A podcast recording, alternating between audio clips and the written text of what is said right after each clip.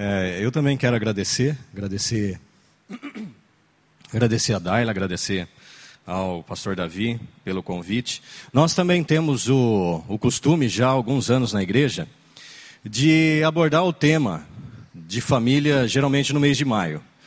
E esse, esse ano não vai ser diferente. Nós também vamos trabalhar alguns temas relacionados à família, mas nós optamos por abordá-los no, no, culto à noite.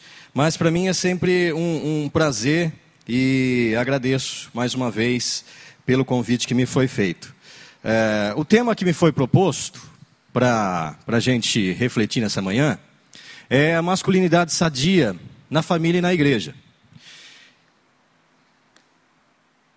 E eu procurei é, verificar algumas, algumas problemáticas desse tema hoje em dia. Mas eu me lembro que na época que eu fiz seminário, aqui em Campinas, entre os anos de 2007 e 2010, num dia o nosso professor Ricardo Costa, ele disse essa frase: "Precisamos dar respostas teológicas ao mundo". Precisamos dar ao mundo respostas a partir daquilo que Deus revela em Sua palavra. Respostas que, que tragam, é, que possam tratar das inquietações dos dias de hoje.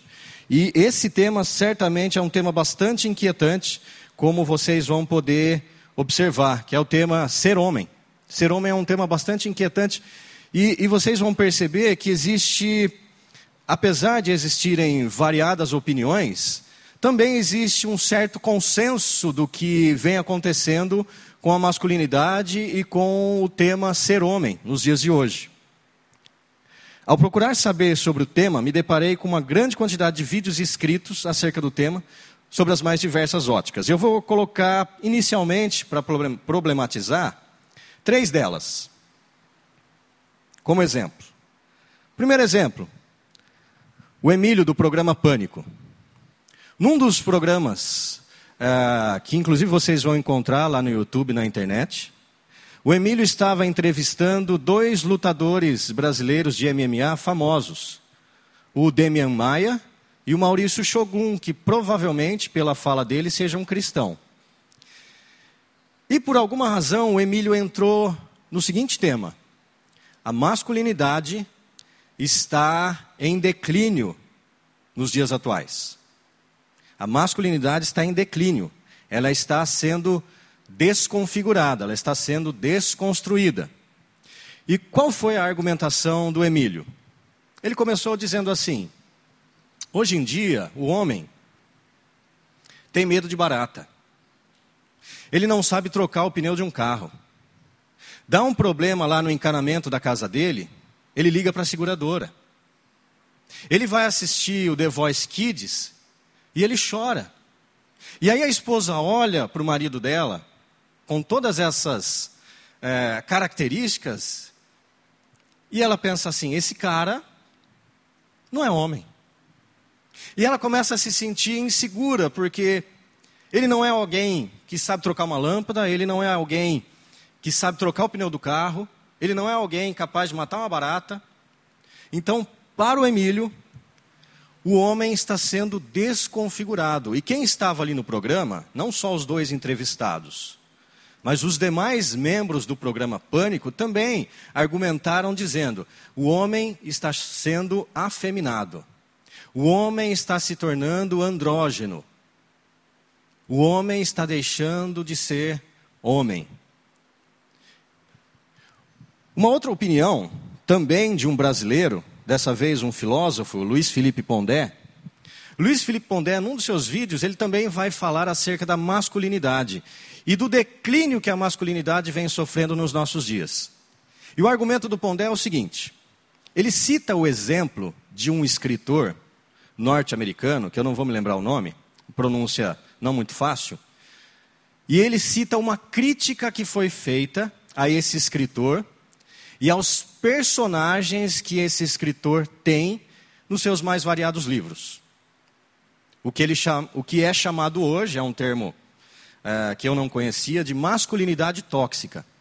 E basicamente a crítica é o seguinte: pasmem, os personagens do livro daquele escritor eram homens que gostavam de mulheres. E esses homens que gostavam de mulheres foram rotulados como masculinidade tóxica.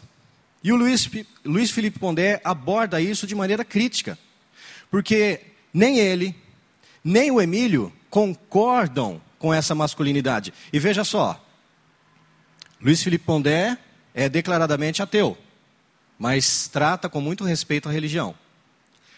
O Emílio, radialista, comunicador, conhecido, uma das rádios mais conhecidas do Brasil, não sei qual é a posição religiosa dele, mas os dois se posicionaram de maneira crítica a esse fenômeno antropológico, sociológico que tem acontecido com os nossos homens.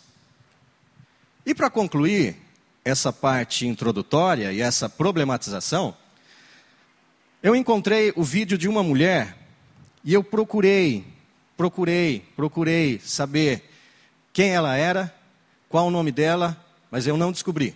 Mas eu vi o trecho de um vídeo dela, talvez na Suécia, na Suíça, uma entrevista sendo dada para um, um jornal, um telejornal. E ela disse o seguinte acerca do feminismo militante e suas consequências. Deixa eu abrir um parêntese. Nem tudo do movimento feminista é ruim. E eu não estou aqui me posicionando absolutamente contra o movimento feminista. Há coisas boas a se verificar, a se considerar e a se respeitar. Mas ouçam uma opinião acerca do movimento feminista militante e suas consequências. Os homens estão sendo educados para serem mulheres, pensarem como mulheres e terem uma mentalidade dócil. Como foi que essa mulher exemplificou? Ela deu o exemplo citando os líderes europeus, os líderes políticos da Europa. E ela disse o seguinte: nossos líderes sabem lidar com questões da inclusão, sabem lidar com os refugiados, mas eles não sabem lidar com o terrorismo, e com a violência, por exemplo. Nossos líderes estão se enfraquecendo. Nossos líderes estão se tornando mais dóceis, mais sensíveis, mais atenciosos para determinados temas, porém, temas importantes como o terrorismo, como a violência, eles não têm conseguido lidar. Eu não sei precisar há quanto tempo atrás, com essa onda de refugiados vindos de países em conflitos para a Europa, começaram a acontecer alguns abusos e alguns estupros na Alemanha, na França e outros países europeus. E então mulheres desses países saíram às ruas para protestar. Mas elas não protestaram contra os imigrantes. Elas protestaram contra os homens de seus países. Porque o problema segundo a ótica dessas mulheres, não está nos imigrantes e no comportamento deles, mas em seus homens e na maneira como os homens desses países europeus se comportam e estão se comportando. Três opiniões: um radialista, um filósofo e uma mulher que eu não sei precisar quem é e qual é a sua formação mas as três refletem uma mesma preocupação. O homem está sendo desconstruído. E isso não vem de agora, segundo a mulher. É um reflexo de anos de um determinado feminismo militante. Mas, como eu comecei pontuando, nós precisamos dar respostas teológicas ao mundo. E o mundo está confuso e carente de uma resposta. Haja vista as opiniões que eu acabo aqui de colocar. Então, eu quero propor, nessa manhã, algumas respostas teológicas para uma masculinidade sadia, dentro das nossas casas e também dentro da nossa igreja. Masculinidade sadia no lar. Segundo o Fabrini Viger, o Fabrini é um conferencista que eu conheci aqui em Campinas durante as conferências do CTPI que acontecem anualmente. Esse ano vai acontecer no mês de outubro, aqui no Parque Dom Pedro. Ele escreveu um livro chamado Ser Homem. Um guia, um guia prático acerca da masculinidade cristã. É um livro interessante. Se você puder adquirir, é, é um valor aí bem acessível, entre 35 e 39 reais. É um livro interessante que trabalha alguns princípios elementares acerca do que é ser homem, a partir de uma ótica teológica, bíblica. E o Fabrini vai dizer o seguinte: é dentro do nosso lar que melhor demonstramos a qualidade do nosso cristianismo não é prioritariamente na igreja. A igreja pode ser um ambiente onde muitas vezes é, é, forjamos um cristianismo, aparentamos um cristianismo, mas é dentro do lar, ali com as pessoas que nos conhecem mais intimamente, que demonstramos de fato a qualidade do nosso cristianismo. Nossas esposas nossos filhos têm uma proximidade que os nossos irmãos não têm. E é com eles que devemos prioritariamente viver o nosso cristianismo, exercer, viver a nossa fé. E eu digo que a marca histórica da Igreja de Jesus é o amor. E nossa família deve ser a primeira e a mais impactada por ele. Existe um princípio bíblico que é o princípio da comunidade. Não deixem de fazer o bem a todos, mas principalmente aos da família da fé. E eu diria que também há um princípio bíblico, que é o princípio da família. Ame a todos, como Cristo ama a sua igreja, mas principalmente sua família, a nossa família. E aí eu quero propor leitura de Efésios capítulo 5, texto conhecido, do versículo 25 ao 26, devido ao tempo, eu não vou abordar é, o papel da mulher nessa manhã. Ok? Não teremos tempo para isso. Vamos tentar nos focar no papel do homem, do que é ser homem, segundo a Escritura nos ensina. Então, Efésios capítulo 5, versículos 25 e 26. Eu estou com uma tradução NVI aqui em mãos. Se você estiver com a revista atualizada, não se preocupe. Diz assim: Pode deixar. Maridos, ame cada um a sua mulher, assim como Cristo amou a igreja e entregou-se por ela, para santificá-la, tendo-a purificado pelo lavar da água mediante a palavra. Vou ler o 27 também.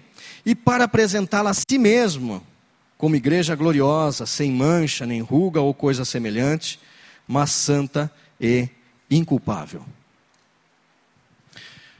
Qual é o princípio fundamental bíblico para uma masculinidade sadia?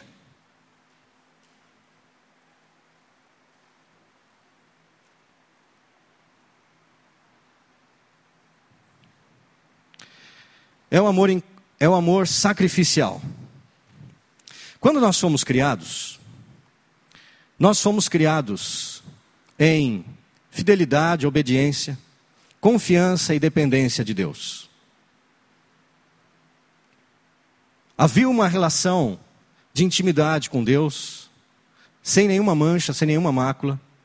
Havia uma relação de intimidade com o próximo, sem nenhuma mancha, sem nenhuma mácula.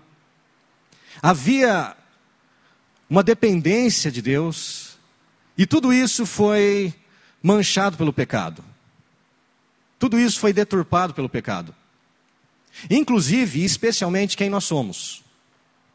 O ser humano tornou-se uma criação, uma criatura, que apesar de manter a característica de ser imagem e semelhança de Deus, no entanto, essa imagem está manchada, marcada, deturpada pelo pecado. Mas em Cristo, conforme 2 Coríntios 5,17, nós nos tornamos nova criação. É como se do barro Cristo nos criasse novamente, como Deus nos criou lá no início de todas as coisas. E essa nova criação, ela é, pelo próprio Deus, pela presença e pelo agir do seu Espírito Santo, essa nova criação é capacitada novamente a fidelidade, a obediência, a confiança e a dependência. E algo que eu sempre gosto de, de repetir lá na igreja, o pessoal já sabe de cor, são as duas regras de ouro na adoração que o Wright, N.T. Wright, um escritor inglês, escreveu no seu livro, se não me, simplesmente cristão, se eu não me engano, esse é o título do livro. Ele fala sobre as duas regras de ouro na adoração. Quais são essas regras? Quanto mais perto de Deus nós estamos, mais humanos nós nos tornamos. A nossa, a humanidade verdadeira, como ela deve ser, ela flui do Criador. Porque a humanidade foi criada à imagem e semelhança do seu Senhor e Criador. Então, quanto mais perto de Deus nós estamos, mais humanos nós nos tornamos. A gente tem assistido aí a uma desumanização. Por quê? A distância do Criador. A distância de Deus, o nosso Senhor. Um mundo distante de Deus vai se tornar cada vez menos humano. Ou cada vez mais desumano. A segunda regra de ouro na adoração, segundo Wright, quanto mais perto de Deus nós estamos, mais parecidos com Ele nós ficamos. Refletir Cristo não significa tentar imitá-lo. Você vai passar a vida inteira tentando imitá-lo e vai falhar. Refletir Cristo significa estar e caminhar ao lado dele. E essa intimidade e proximidade vai se refletir em quem nós somos. E então, nós podemos ser, pensando na masculinidade no homem, caminhando ao lado de Cristo, sendo moldados à imagem de Cristo, nós podemos ser os homens que deveremos ser.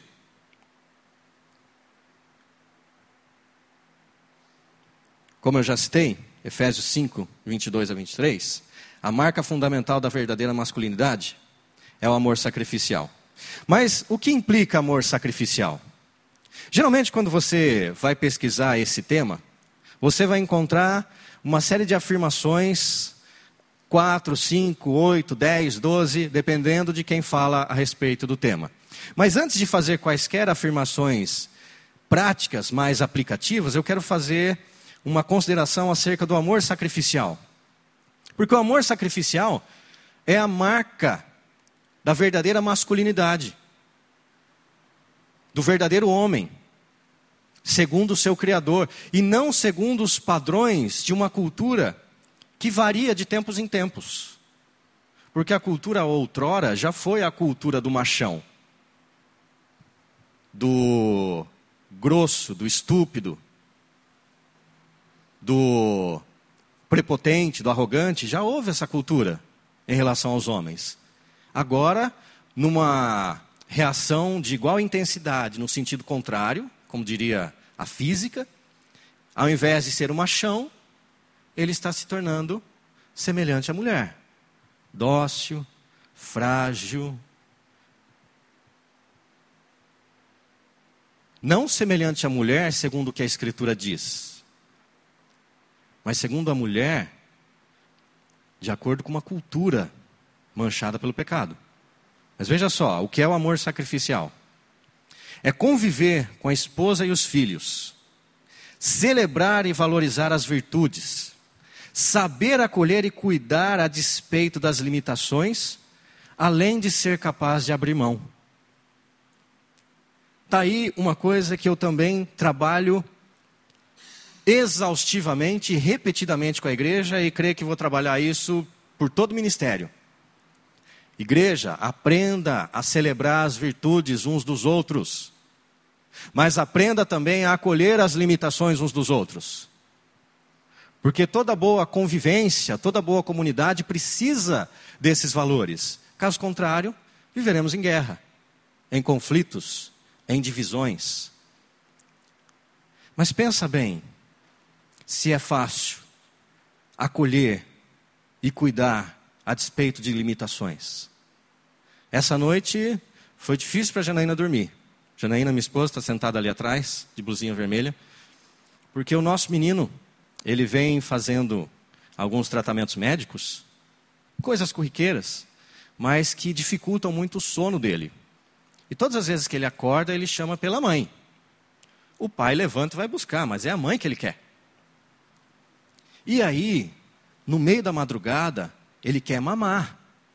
Uma coisa que os médicos e dentistas já disseram para não fazer. Mas quando a gente não faz, a gente também não dorme, não descansa.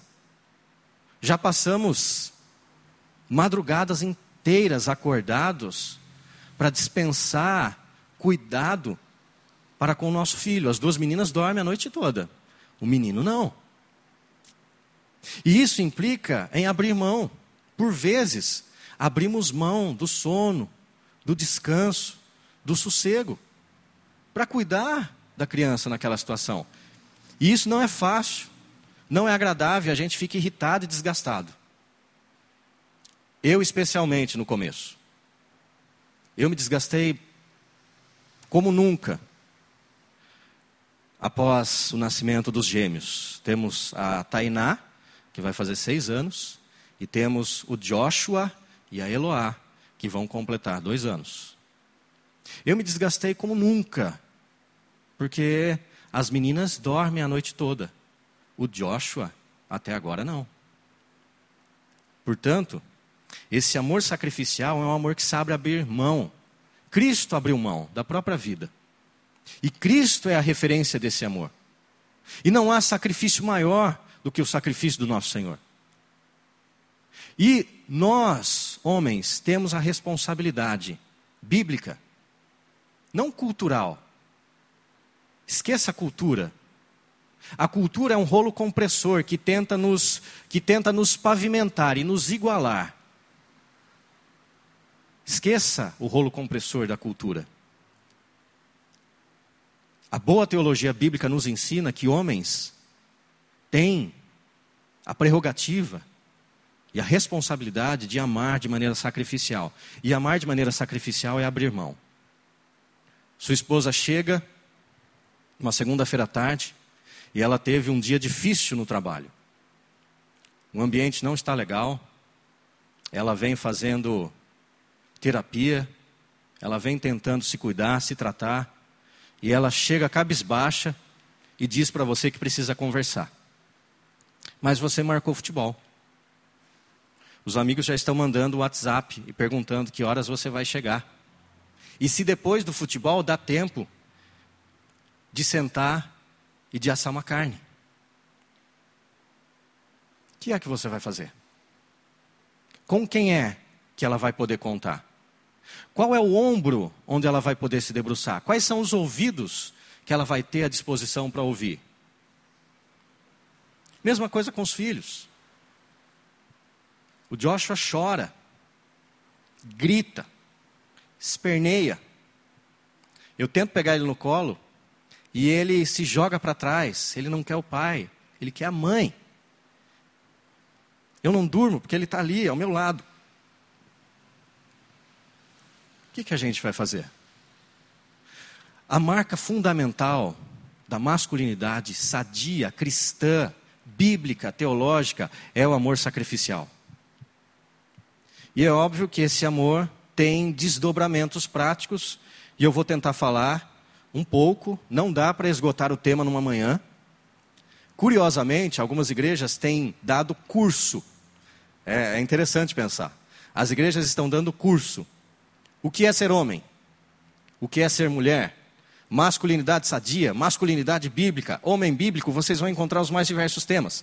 Eu estava pesquisando e encontrei uh, um, um, pastor bem, bem, é, bem underground, assim, bem é, é, dessas comunidades alternativas, onde na igreja, e na igreja dele existe um curso para ensinar o homem a ser homem. A gente chegou num ponto que você precisa dar curso para o homem aprender a ser homem.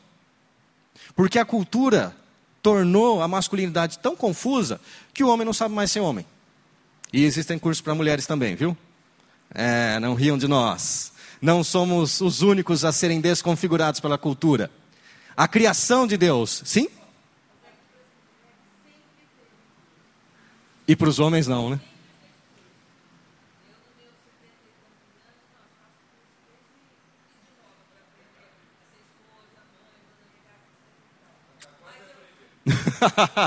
Isso é bom, a gente fica feliz de saber.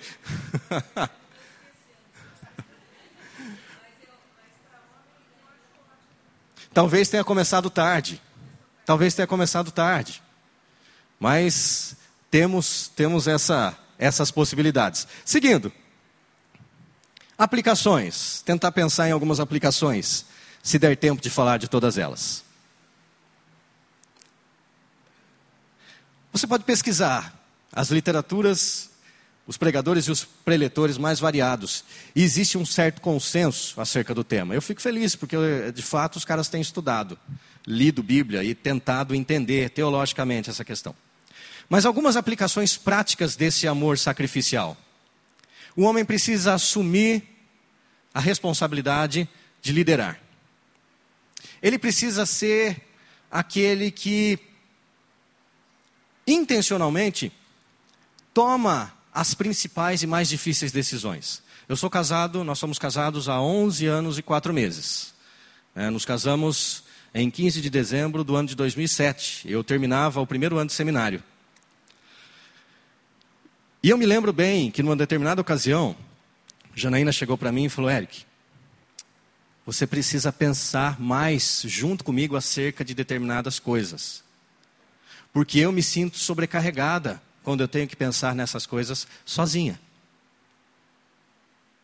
E é verdade, as mulheres, elas, elas deram alguns passos.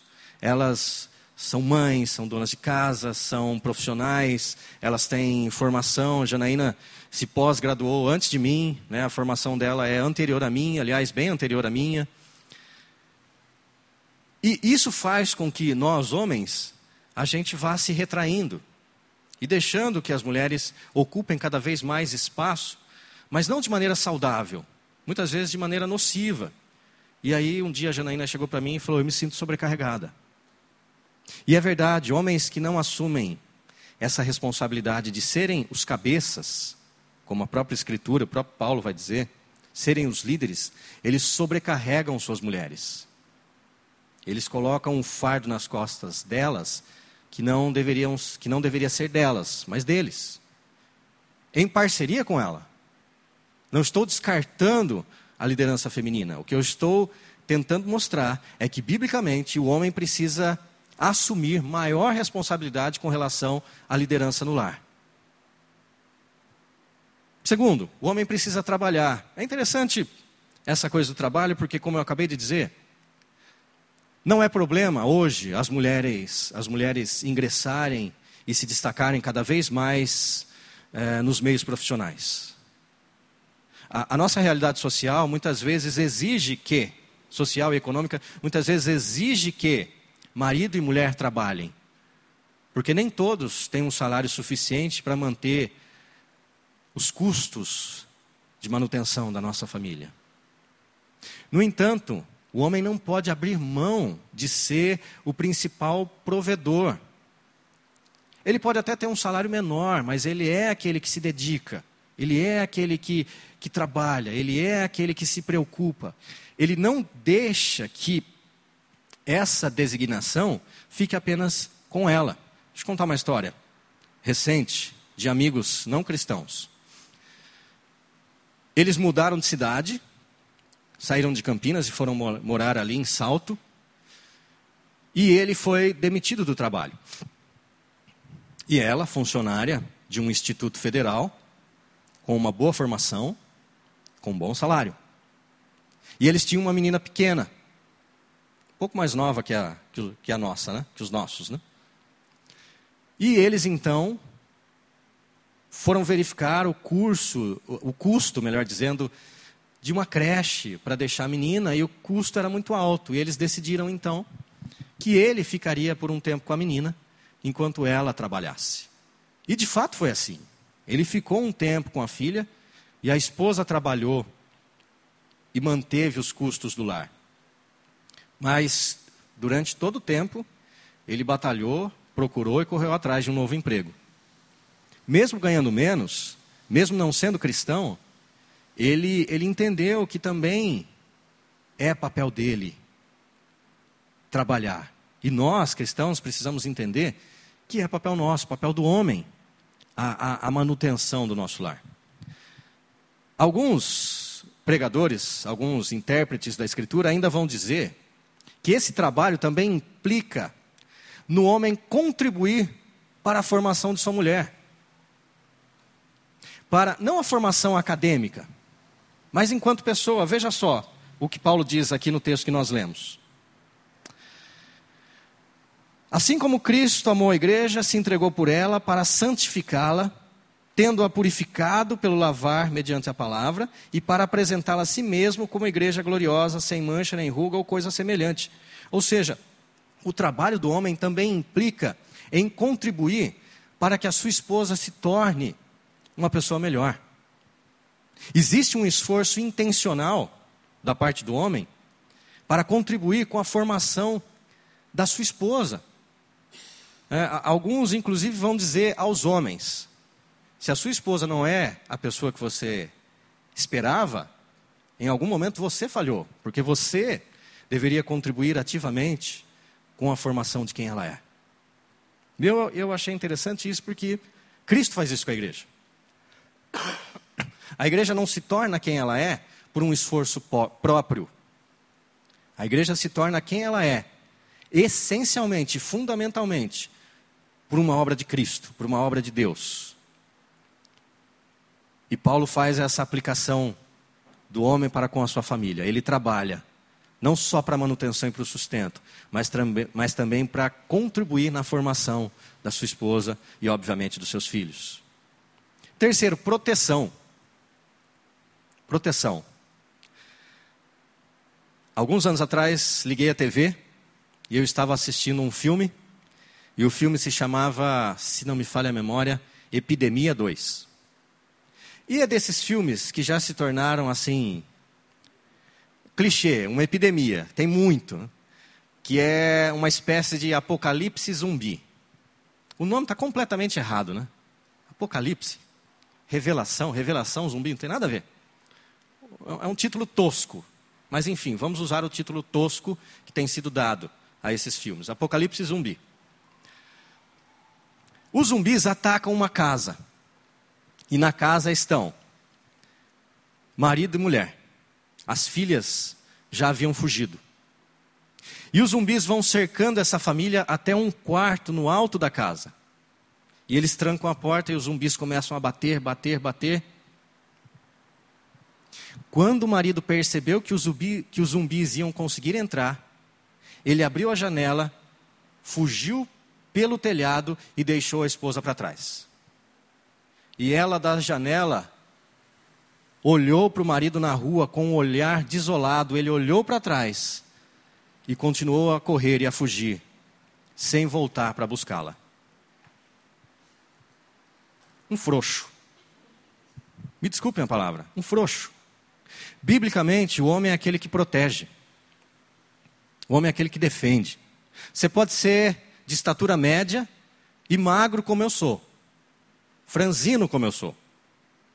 Ou você pode ser mais alto e mais encorpado, como o reverendo Davi. Não importa. Não é uma questão de disposição física. É uma questão de atitude. Nossa família precisa se sentir protegida por nós. É quando Deus, quando Deus nos criou, lá, Gênesis capítulo 1, ele deu uma ordem. Comam livremente de tudo, com exceção da árvore da ciência do bem e do mal. Dela, aquele fruto vocês não vão tocar, porque ele vai levá-los à morte. O adversário se aproxima em forma de serpente e vai seduzindo, porque o mal, ele é sempre sedutor. Ele tem sempre uma proposta indecente e sedutora a nos fazer, a nos corromper, para nos corromper. E o adversário vai fazendo a sua proposta, e ele mira em Eva. E o homem nada faz para protegê-la. Quando Deus se move na direção para cobrar as suas criaturas, é ao homem que ele se dirige. Apesar de ter sido a mulher a primeira a pegar e comer do fruto. Por quê? Porque era a responsabilidade do homem. E ainda é. Proteção. Proteção. Nossas famílias precisam se sentir protegidas por nós, defendidas por nós. Quarto, segurança. A ideia de segurança não está ligada apenas ao termo anterior, que é a proteção, mas é a ideia de fazer com que a nossa família se sinta segura. Existem muitas mulheres, sou pastor há oito anos, quatro meses. O que já aconselhei de pessoas inseguras por causa de um relacionamento conjugal ruim, numa igreja pequena como a minha, foram muitas. Um marido que não elogia, não, não, não valoriza, não destaca aquilo que existe de positivo na sua esposa e nos seus filhos, ele vai gerando uma insegurança mulheres e filhos, esposas e filhos inseguros com relação à aparência, com relação à, à capacidade intelectual, com relação à caminhada de fé em Jesus. Nós temos esse papel de, de, de e aí eu entro um pouco ali no estar apto a ensinar, mas de conduzir a nossa família, né, de sermos os, os sacerdotes, os profetas da nossa casa e dar segurança à nossa família. Tem um livro bastante popular que você deve conhecer, do autor Gary Chapman, né, Cinco Linguagens do Amor. É um livro bem popular. É um pouco pragmático, mas interessante. Uma reflexão interessante. E ele fala de alguns gestos práticos para se demonstrar o amor. Tempo de qualidade. A gente vive.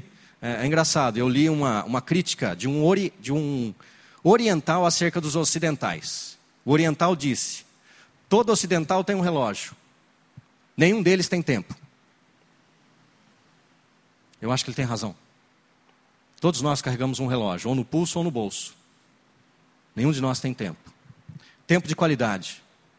Não um tempo qualquer, não um tempo corrido, não um tempo obrigatório, não um tempo indulgente, tempo de qualidade.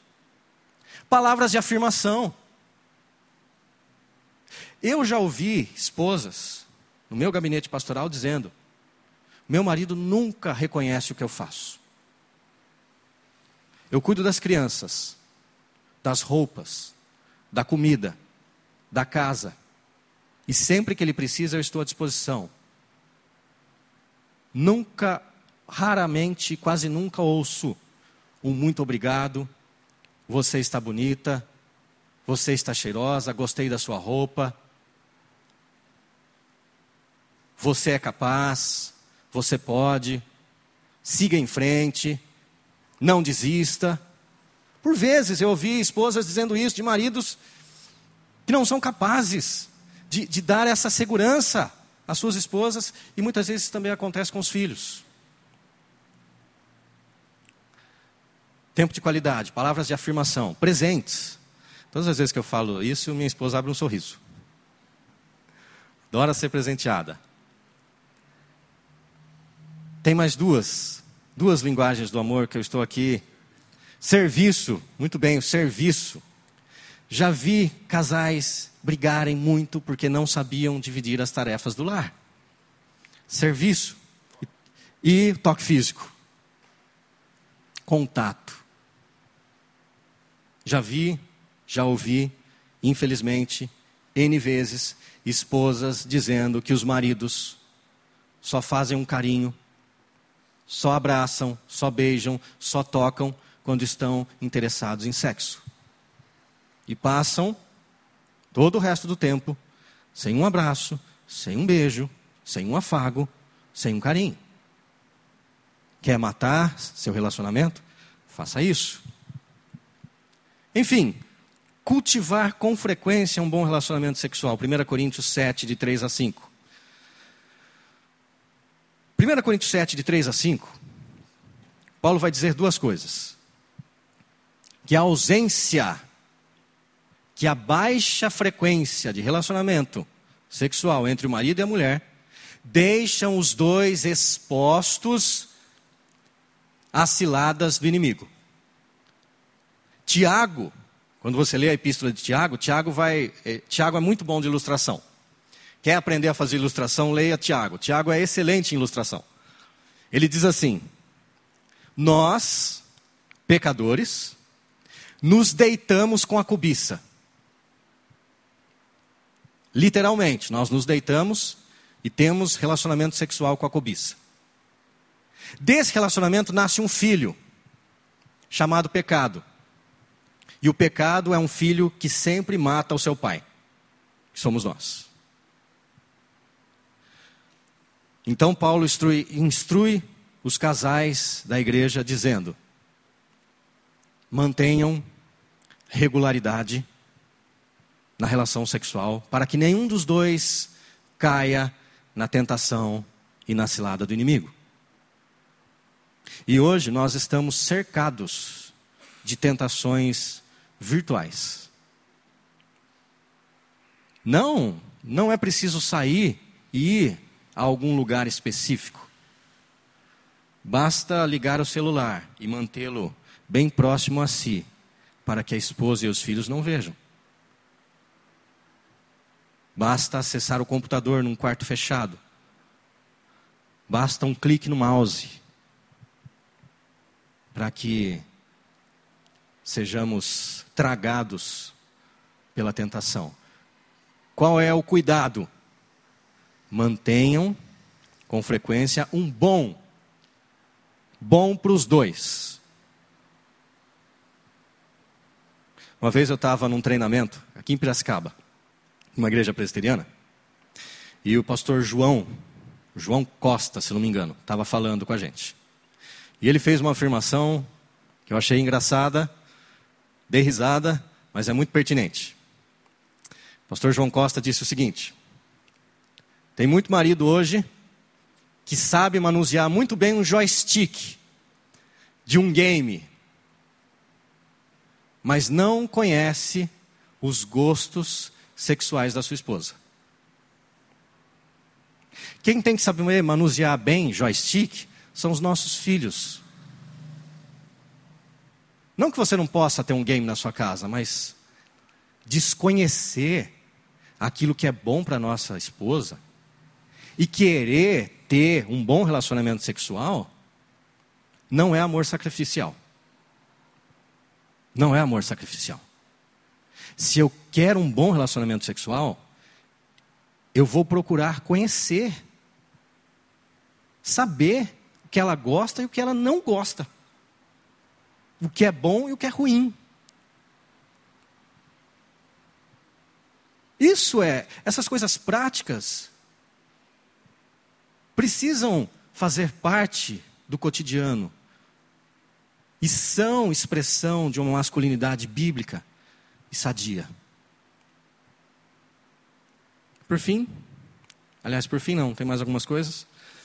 Estar apto a ensinar. Eu sei que algumas mulheres aqui se destacam, são muito mais habilidosas no ensino. Nem por isso, homens, desprezem a, a responsabilidade de ensinar no lar. Às vezes a Janaína até sabe a resposta de perguntas que os meus filhos fazem. Mas ela me chama para responder, ela coopera comigo. Ela, é, ela, me, ela me incentiva nesse sentido. Né? Às vezes as crianças fazem alguma pergunta lá, especialmente a Tainá, que já tem quase seis anos e que começa a, a, a entender e a questionar mais coisas. O Joshua tem um e dez, fala para os cotovelos também começa a, a, muito a dizer: Que é isso, mãe? Que é isso, mãe? Que é isso, mãe? Não só apto a ensinar os filhos, mas apto a ensinar a própria mulher. Contar uma coisa aqui interessante da nossa história. Quando a Janaína estava fazendo pós-graduação, nós tivemos a nossa primeira filha. E ela trabalhava, já era funcionária pública, trabalhava e estudava. Trabalhava em Americana, né, amor? Já era americana, e estudava em Campinas. E algumas vezes eu precisei ajudá-la a fazer alguns trabalhos, porque não ia dar tempo. Trabalho, filha, escola, eu precisei ajudá-la. Então, algumas vezes eu li textos da área dela e fiz uma síntese, resumo para ela, para que ela pudesse então redigir o seu trabalho. Eram textos longos que ela não ia ter tempo de, de, de lê-lo todo, e algumas vezes eu fiz isso por ela. Isso é amor. É um gesto de amor, de cuidado, de incentivo para dizer: olha, siga em frente na pós-graduação. É, é, vá em frente com a sua formação. Eu estou aqui para te ajudar naquilo que eu puder. E como eu fui seminarista e sou pastor, a gente adquire uma habilidade para leitura. Né? Antes, de ser semina... Antes de ser aspirante ao seminário, eu não lia quase nada. Aí eu me tornei aspirante, reverendo Wagner, dá-lhe livro. Eu terminava, eu entregava para ele, ele vinha com outro. Tó, lê esse. Eu terminava um, entregava para outro. Lê esse, escreve um negócio aí que você entendeu. Eu nem era aluno de seminário, ele mandava eu fazer resenha, mandava fazer resumo. Eu nem sabia o que era isso. Era ruim de leitura antes disso, mas fui aprendendo. Porque fui sendo incentivado. Sejamos aptos a ensinar. Deixa eu ver se eu consigo ir para frente aqui. Com relação aos filhos, não se ausente. Tempo hoje é escasso, eu sei. Trabalho, eu, meu presbítero, por exemplo, a empresa dele fechou um contrato para fornecer seus produtos para Portugal e precisou ampliar a produção. E eles contrataram mais pessoas para produzir, mais máquinas para operar, mas não contrataram mais pessoas para verificar o controle de qualidade. Então ficou só o meu presbítero com controle de qualidade de uma produção muito maior. O cara trabalha de domingo a domingo. De domingo a domingo sem descanso. Não sei desde quando ele está nessa pegada. E ainda, ele faz doces em casa para complementar a renda familiar. Tempo é muito escasso, mas mesmo assim não dá para se ausentar. Nossos filhos precisam de referência, precisam de estímulo e precisam de ajuda para que eles se sintam pertencentes. O Fabrini Viger, que eu citei logo no início, que eu falei lá do livro, ele diz uma coisa no livro dele que é bem interessante com relação ao amor pelos filhos. Fabrini diz o seguinte: Muitos filhos se sentem um peso para seus pais. Porque eles acham que, ele rouba, que eles roubam o tempo do pai com a mãe. Ou o tempo de lazer dos pais. Ou o tempo de descanso dos pais. E às vezes a gente, com a nossa irritação, com a nossa murmuração, faz isso. A Janaína precisou chamar minha atenção algumas noites dizendo: Eric, se acalma. Ele tem pouco mais de um ano. Não adianta você se irritar. Só vai piorar. Quanto mais irritado você fica, mais agitado ele fica e mais difícil vai ser para ele dormir. E às vezes essa nossa reação tem implicações sérias na vida dos nossos filhos. Eles começam a achar que eles são um estorvo, um problema. Que eles tomam o nosso tempo, nossa nossa, nosso descanso, nosso momento de curtição. Não, eles precisam se sentir amados e pertencentes para se sentirem seguros. Diga não à predileção a um dos filhos. Está aí um problemão.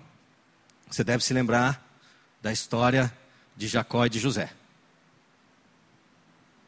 Crentes experientes que são, alguns conheço aqui desde a minha infância, né, Alisson?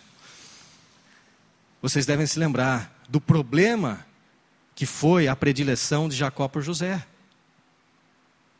Gerou revolta, gerou inveja, gerou raiva dos irmãos.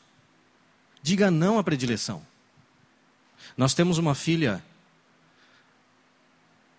com síndrome de Down. Ela é uma criança diferente, que precisa de mais estímulos em tudo mais estímulos físicos, mais estímulos é, fonoaudiológicos, mais estímulos é, é, no que diz respeito à sua formação intelectual, ela precisa de mais estímulos. Ela demanda mais atenção. Mas eu não posso amá-la mais do que os outros, porque ela demanda mais atenção. Eu não posso criar por ela uma predileção. Eu preciso aprender a amar os meus filhos igualmente. E não sejamos omissos. Gênesis 37, 11 também fala de uma omissão com respeito a Jacó. A nossa omissão, seja na educação, seja na correção, pode custar caro. Você deve se lembrar também da história de Davi. Davi falhou, apesar de ser o grande rei de Israel, Davi falhou terrivelmente com a sua família.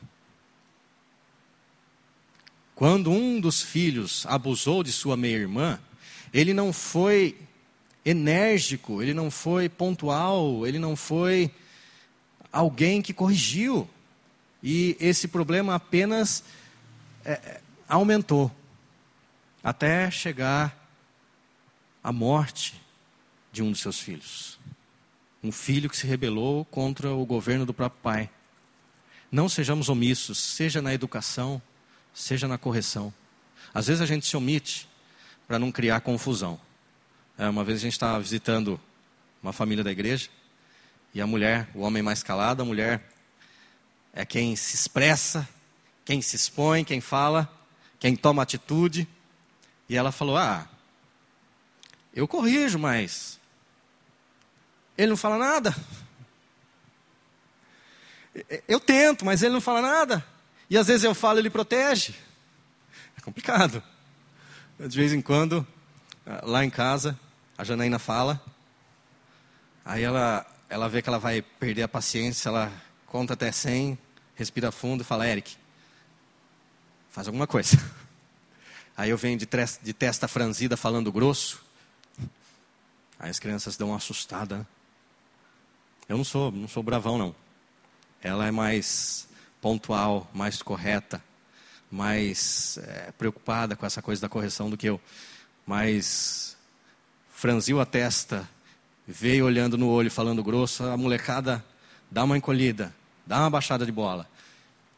Por mais que sejamos falhos e limitados, a gente precisa assumir essa posição. Hebe, até que hora vai essa aula? 10 para as 11? Tá ok. Gente, vocês me pararam um pouco para perguntar. Não sei se eu falo demais e atropelei vocês, ou se é assim mesmo. Vamos, vamos seguindo? Vamos seguindo?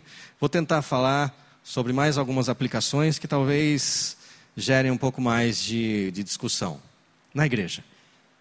A primeira proposta era masculinidade na família, agora masculinidade na igreja. Basicamente, são três coisas que cabem que são de responsabilidade masculina, mas que poderiam ser resumidas numa só, penso eu. Que é o seguinte: em relação ao homem, qual o papel masculino na igreja? Liderança, responsabilidade, alguns diriam barra autoridade e governo. Liderança porque é natural, já que cabe ao homem ser cabeça em casa, também cabe ao homem ser cabeça na igreja. As, minha sogra, minha sogra é de uma outra denominação. E na denominação dela, ela, eles têm a figura da pastora. Mas eu estava observando, prestando um pouco mais de atenção nessa figura da pastora, lá na denominação que a minha sogra congrega. Ela, na verdade, ela é uma auxiliadora do pastor. O pastor é quem exorta, o pastor é quem é, aplica disciplina, o pastor é quem ensina a doutrina. Ela é uma auxiliadora, dá para perceber isso na fala da minha sogra. Porque ela vai dizer assim: não, pastor é aquele que ensina, pastor é aquele que senta o cajado, pastor é aquele que corrige. A pastora, ela é mais amável, ela é mais do cuidado, ela é mais maternal. Ela não tem a, a prerrogativa de liderança principal. Não. Ela é chamada de pastora por ser a esposa do pastor e por exercer ali um trabalho auxiliador, como deve ser. Mas ela não tem a prerrogativa de liderança principal. A liderança principal é do pastor. E isso eu observei também numa outra denominação, uma vez que fui convidado para dar aula num seminário de uma outra denominação aqui em Santa Bárbara do Oeste. Conheci a pastora e depois conheci o pastor. Então eu tive contato com um pouco do dia a dia dessa denominação, lá em Santa Bárbara do Oeste. E eu observei que é a mesma coisa. O pastor, o homem, ele é figura de liderança principal. A maior responsabilidade é dele. A pastora, que era sua esposa, ela era uma auxiliadora, cuidando de algumas questões mais abaixo e sob a responsabilidade dele. Portanto, já juntei aí os dois primeiros pontos: liderança, responsabilidade e, por fim, governo. Biblicamente, nós temos uh, e eclesiasticamente, nós temos homens como responsáveis pelo governo da igreja. No Antigo Testamento, o sacerdote era sempre uma figura masculina. Apesar de você ter lideranças femininas no campo civil, como é o caso de Débora, uma juíza. Então, no campo civil, Israel teve uma mulher como líder, não no campo religioso.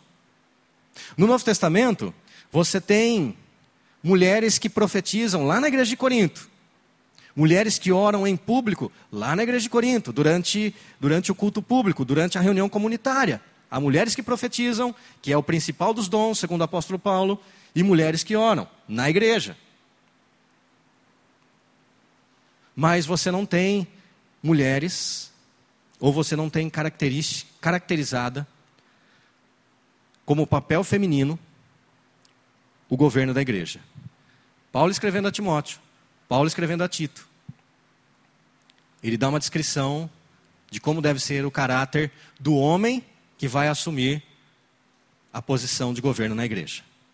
Há, no entanto, se vocês pesquisarem, homens respeitados dentro da igreja presbiteriana do Brasil que defendem uma opinião contrária, como por exemplo, se não me engano, ambos já falecidos, Valdir Carvalho Luz e Odair Olivetti, os dois tradutores das Institutas da Religião Cristã, né, o livro lá de João Calvino, tão conhecido no século XVI. Eles se posicionam de maneira contrária, mas o que quero defender aqui nessa manhã é, na igreja, a liderança principal, a maior responsabilidade e o governo são atribuição masculina. As mulheres trabalham conjuntamente, mas quem assume a maior responsabilidade é o homem.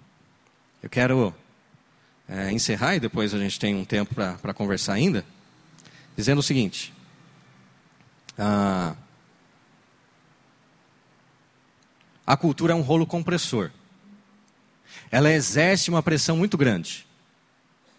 E por vezes a pressão da cultura é maior do que o nosso comprometimento com a palavra. Mas a cultura, ela nos nivela muitas vezes contra a vontade do Senhor. Não estou aqui dizendo que todas as expressões culturais são pecaminosas, não é isso que eu estou dizendo. Existem expressões culturais que refletem, sim, o fato do ser humano ter sido criado à imagem e semelhança de Deus. Existem expressões cultu culturais boas, que devem ser valorizadas. Mas existem expressões culturais nocivas. E a desconstrução da masculinidade bíblica por uma masculinidade é, é, é, alternativa, é, mundana, assim, por assim dizer, ela é nociva ela é nociva, e o próprio mundo está reclamando e está clamando contra essa desconstrução da masculinidade. Quem é que vai dar respostas a esse mundo que clama contra essa desconstrução da masculinidade? A Igreja de Cristo, que por sua vez é agente do próprio Cristo, é agência do próprio Cristo, é expressão do próprio Cristo. São os discípulos do próprio Cristo, são a voz de Cristo para esse mundo que clama, dizendo assim: olha, a gente não sabe mais o que é ser homem, para onde que a gente vai? Algum, há dois anos atrás, eu estava dando aula, eu precisei dar aula acerca do tema O Pastor e o Mundo Contemporâneo. E um dos, dos teóricos que eu citei foi o Zygmunt Bauman, que faleceu faz pouco tempo. Acho que pouco mais de um ano, talvez nem isso. E o Bauman, ele, ele traz uma ilustração, uma ilustração não, uma reflexão na sua é, num dos seus textos, que é assim, para mim, é, é assim uma, uma sacada fantástica para a igreja se, se, se valer dela e levar o evangelho. Bauman diz o seguinte: o homem contemporâneo, e Bauman está citando um outro teórico mais antigo que ele. O homem contemporâneo ele está sob uma fina camada de gelo. E ele pode ir em qualquer direção norte, sul, leste, oeste, para onde ele quiser, ele pode ir. Ele só não pode parar, porque se ele parar, aquela fina camada de gelo vai trincar e ele vai afundar e vai morrer congelado. Então ele não pode parar. Ele tem que ir em alguma direção, porque senão a camada de gelo vai trincar. Mas o homem contemporâneo não sabe para onde ir. Porque o homem contemporâneo não sabe lidar com essa tal liberdade que ele pensa ter. Nós sabemos que nenhum pecador é livre. Teologicamente, todo aquele que comete pecado é escravo do pecado. Mas pense na analogia: o homem é livre para seguir em qualquer direção, mas ele não pode parar. E fundamentalmente ele está angustiado, porque ele não sabe para onde ir. E sabe qual é a conclusão que o Bauman chega dessa situação, alguém precisa dizer a esse homem qual é o caminho que ele deve seguir. Perceberam onde quero chegar? Alguém precisa dizer a esse homem qual é o caminho que ele deve seguir. Qual é o caminho, gente? Ontem ainda eu estava inquieto, né? A gente, quando vai é, é, falar numa igreja irmã, a gente fica inquieto. Na nossa igreja, a gente já está mais ambientado e se sente mais à vontade. Mas ontem eu estava inquieto para falar sobre esse tema aqui hoje. E uma das coisas que eu ouvi foi o seguinte: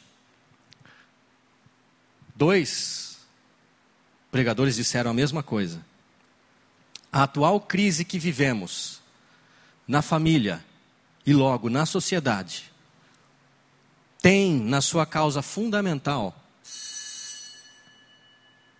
a desconstrução da masculinidade.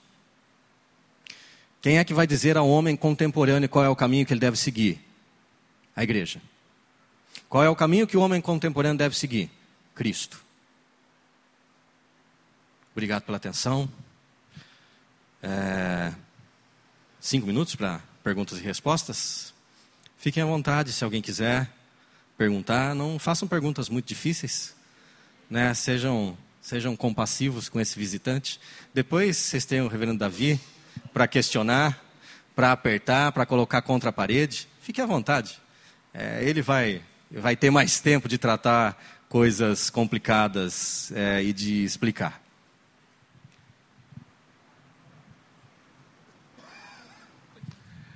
Eu gosto muito de pesquisar na Bíblia, na Bíblia o que seria a essência do, do Evangelho e da vida cristã. E um texto que, inclusive, essa semana passada eu usei com um que eu estou discipulando, é um texto de Oséias que diz o seguinte: Ele te declarou ao homem o que é bom. E que é o que o Senhor pede de ti, senão que pratiques a justiça, ames a misericórdia e andes humildemente com o teu Deus. E quando nós paramos para pensar nessas três sugestões que o profeta dá, é, nós nos deparamos com coisas básicas da nossa vida cristã sobre praticar justiça, ou seja, você ser uma pessoa imparcial e que é, prima pela verdade. Aí, quando você descobre o que, que é o caminho certo, aí você usa a misericórdia. ou seja, você poderia usar a justiça, mas você vai ser misericordioso na situação. E você vai andar humildemente com o teu Deus. Eu creio que essas três coisas são uma base para sermos o, os homens que Deus quer que nós sejamos na, nas nossas casas, na nossa igreja e na nossa sociedade. Então, eu, quando você começou a falar, me veio esse texto à cabeça, porque é, um, é o básico e fundamental para nós, dependendo de Deus, ou seja, andando humildemente com o nosso Deus, nós sermos usados para Ele, para sermos as pessoas que Ele espera que sejamos, tendo essa, esse conceito de entrega do direito, né, de praticar a justiça, andar com misericórdia pelas pessoas ao nosso redor e humildemente diante do nosso Deus. É, a minha esposa agora tem que falar que ela quer me corrigir.